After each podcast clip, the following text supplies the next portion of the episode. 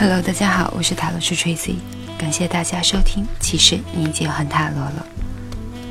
接下来是五角星牌组的故事。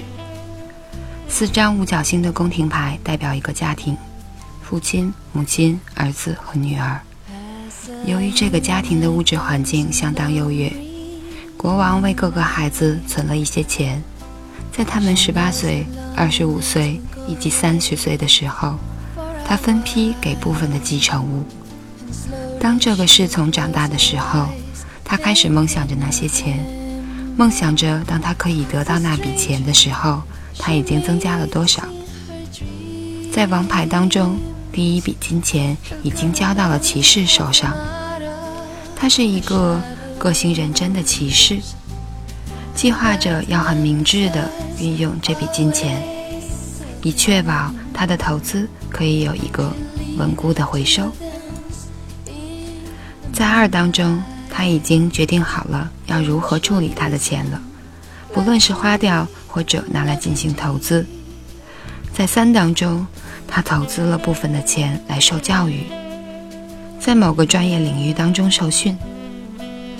在星币四当中，由于业务成长，他开始享受专业所带来的收入。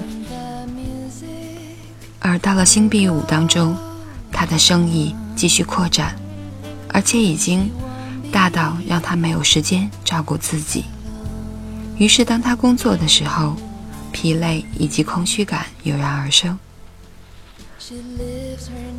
在六当中，他雇佣了一些员工，因而很有效率地买回他自己的时间。他现在经营这项企业投资。在七当中。他开始思考着，要达到真正的成功，他必须学习更多的人事管理与交易程序的知识，也想该如何使自己的技巧变得更加纯熟。在八当中，他又回归到了学习状态了。他在现有的知识领域中又加了一些新事物，因此获得了更大的成功。而更重要的成功，则在酒当中实现了。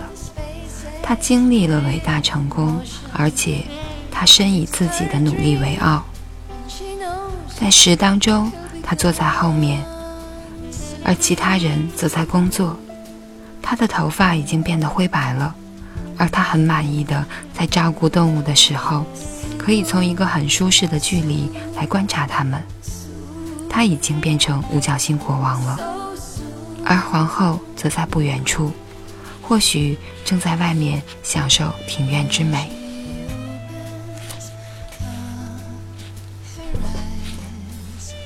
另一个五角星牌组的案例，则是一个真实生活当中的例子。宝林一直以来总想要有他自己的事业，所以当他被一家大型饭店裁员之后，决定在当地的市场里租一个摊位。这是一个简陋的开始。他投资了几百块钱去买一些批发的玻璃器皿，同时还订了一个小的服装展、服饰架来展示他首度尝试的缝制品，色彩鲜明、款式简单的上衣和裙子，一个尺码合适所有人穿的作风。他在市场的第一天，代表星币王牌，才不到一个星期的时间，他面临了应该卖什么的抉择。对一个摊位而言，玻璃器皿和服饰并不是真正可以获利的组合，所以他面临了金币二，需要做一个有关长远方向的决定。他决定继续买服装，而且花了几个月的时间来熟悉新的缝纫机。在星币三当中，他正在学习交易技巧。这段时间，他和另一位摊位主人凯特合并了。而且一起生产了一系列的衬衫、洋装、裤子和裙子。在星币四当中，他们在春夏的那几个月异常的忙碌，而且也赚进了好大一笔钱。当圣诞节快到的时候，他们每星期都比前一星期多买进了百分之二十以上的股票。在星币五当中，两个人起了争执。他们都已经精疲力竭了，而且受够了花一整天时间在学习裁剪或者使用缝纫机。他们的社交生活已经没有什么好兴奋刺激的，而且在四当中那种享受赚钱的滋味，似乎已经不再那么重要了。一直到有一个周六，凯特几乎对所有的潜在客户咆哮之后，宝林终于和他一起坐下来，展开对话。他们两个人都不快乐，但是他们觉得生意还是值得努力的，而且要是能够有多一点的时间留给自己的话，该有多好！有时间到凯特窗外闪烁的蓝绿色海洋中游泳该多好！